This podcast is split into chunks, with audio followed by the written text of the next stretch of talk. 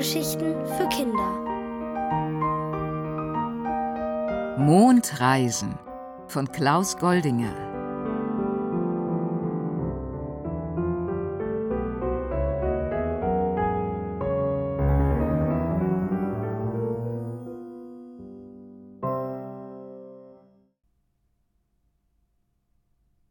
Bei Hofe. Es war fast schon Mitternacht, als der kleine Diego plötzlich aufwachte. Er sah durch das Fenster den Vollmond leuchten, der wie von einem seidenen Schleier umhüllt war. Der Mond hat einen Hof, dachte Diego und begab sich wie beim letzten und vorletzten Vollmond rasch in den Garten. Da bist du ja endlich, begrüßte ihn das Mondkalb. Wir sind eingeladen, bei Hofe. Wenn wir zu spät kommen, gibt's Ärger. Diego setzte sich auf den Rücken des Kalbes und sie stoben davon. Die Astronauten schauten weg, als die beiden wieder dicht an ihrer Raumstation vorbeirauschten. Man hatte ihnen mit ihrer Ablösung gedroht, sollten sie noch einmal diesen Blödsinn von einem Kalb und einem Jungen zur Erde melden. Da wollten sie lieber nichts gesehen haben. Auf dem Mond landeten Diego und das Mondkalb am Fuße eines kahlen Hügels, von dessen Spitze das königliche Schloss auf sie herabsah. Es war aus schwarzem Mondglas, das von außen undurchsichtig war, aber von innen die Sicht freigab auf die ausgedehnten Ländereien ihrer Majestät. Eine prächtige, aber ewig lange Treppe führte nach oben.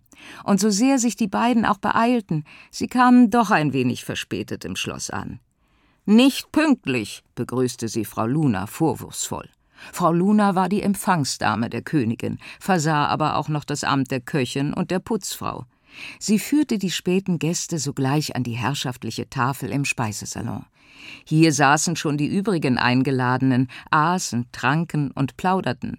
Am Kopfende des langen Tisches aber thronte Selena, die Königin des Mondes.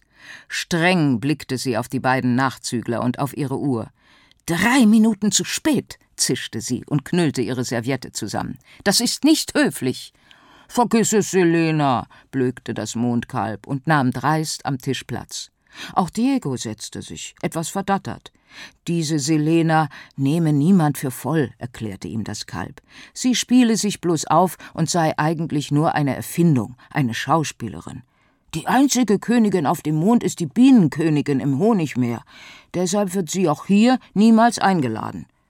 Königin Selena fuhr zusammen und schaute dann hochmütig auf das Mondkalb.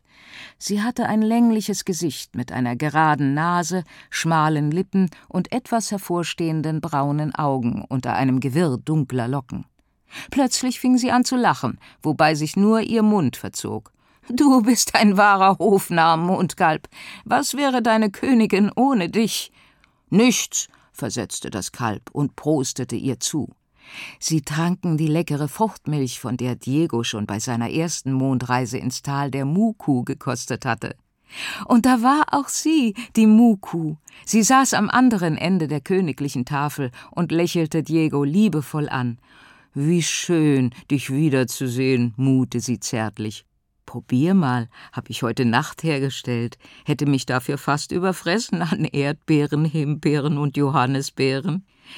Diego trank und streckte beide Daumen in die Höhe. Ausgezeichnet! Geht doch nichts über das Obst der Muku, gröhlte der mächtige rote Stier an ihrer Seite. Er fraß nämlich im Garten der Kuh einen großen Teil ihrer Früchte, ohne dafür zu bezahlen oder Milch daraus zu machen. Er müsse ja auch die Muku vor dem Mann im Mond beschützen, beteuerte er stets. Doch der Mann im Mond saß direkt neben ihm, und sie waren offenbar die besten Freunde. Er hatte dem Stier von der Bienenkönigin einige Honigkuchen mitgebracht. Sie waren geformt wie Menschen und stellten Toreros dar. Der rote Stier biss ihnen mit Genuss die Köpfe ab und grunzte jedes Mal hämisch: Olle! Auch Kekse mit dem Abbild der Königin Selena wurden herumgereicht. Aber die dürfe man unter keinen Umständen essen, hatte das Mondkalb Diego eingeschärft. Frau Luna trug das Hauptgericht auf. Es gab Lunellen mit Apfelmus und Mondreis. Die Lunellen hatte Frau Luna erfunden. Sie sahen aus wie Hamburger und schmeckten, ja, wonach eigentlich? Auf jeden Fall nicht nach Fleisch, stellte Diego fest. Nach irgendwelchen Pflanzen? Es war aber bei Hofe schwer verboten, danach zu fragen. Diego fand sie ohnehin zu trocken, um nicht zu sagen staubig, und trank umso mehr von der köstlichen Fruchtmilch. Auf einmal bemerkte er ihm gegenüber eine Person, die er vorher überhaupt nicht wahrgenommen hatte. Es war, als wäre sie plötzlich aus tiefster Finsternis aufgetaucht und strahlte jetzt mit ihrem runden, glühenden Gesicht und ihren hellen Haaren wie eine kleine Sonne. Wer bist du? fragte Diego. Ich bin Lucy, die Prinzessin des Lichts. Ohne mich seht ihr nichts, erwiderte sie und beleuchtete ihn ein wenig von oben herab. Wie eine Lampe, entfuhr es Diego. Was? schrie die Prinzessin und reckte ihren langen Hals über den Tisch, dass ihr Kopf fast seinen stieß. Eine Bogenlampe, rührte der rote Stier. Sieht aus wie eine Bogenlampe. Wütend sprang Prinzessin Lucy auf, und zwar so heftig, dass sie in die Höhe schoss und am Kronleuchter über sich hängen blieb. Jetzt ist sie eine Hängelampe, keckerte das Mondkalb. Da ging plötzlich das Licht aus. Holt mich hier runter, jammerte die Prinzessin des Lichts im Dunkeln. Wie wär's mit ner Taschenlampe? höhnte der rote Stier. Das schickt sich nicht, ließ sich Königin Selena vernehmen. Der Mann im Mond aber stand gelassen auf, tastete nach der Prinzessin und setzte sie etwas unsanft auf ihren Platz zurück. Dann drehte er am Kronleuchter herum und zack ging das Licht wieder an. Er brauchte keine Leiter dafür, denn er war an die drei Meter groß. Prinzessin Lucy saß leise schluchzend auf ihrem Stuhl. Diego wollte sie trösten und sagte, das Licht ist doch das Allerwichtigste, denn ohne Licht sehe ich dich nicht.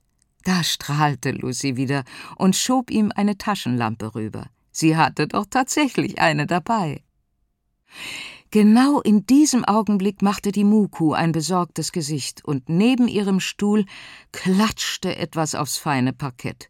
Der würzige Geruch von frischem Kuhfladen erfüllte den Raum und ließ die Königin erbleichen.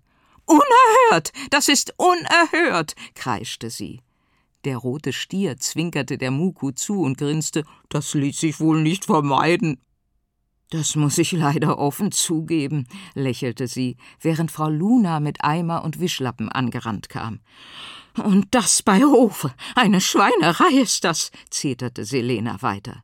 Jetzt fingen auch die Gäste an zu schreien. Sie solle sich mal nicht so haben. Und was bilde sie sich überhaupt ein? Menschen seien auch nur Tiere und Königinnen sowieso und so weiter und so fort. Das Mondkalb stieß Diego an. Ich glaube, wir verschwinden lieber. Und sie schlichen sich unbemerkt aus dem Schloss. Es war auch höchste Zeit, denn als sie in Diegos Garten landeten, graute schon der Morgen. Diego machte, dass er ins Bett kam. Er dachte an die Prinzessin des Lichts und an die Taschenlampe, die er leider dort liegen gelassen hatte. Oder wollte Lucy sie ihm gar nicht schenken? Wer weiß, murmelte Diego noch. Dann schlief er lächelnd ein.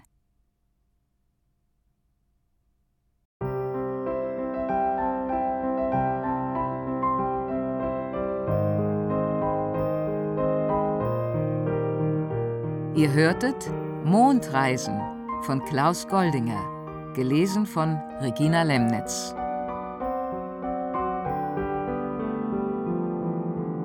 Ohrenbär. Hörgeschichten für Kinder in Radio und Podcast.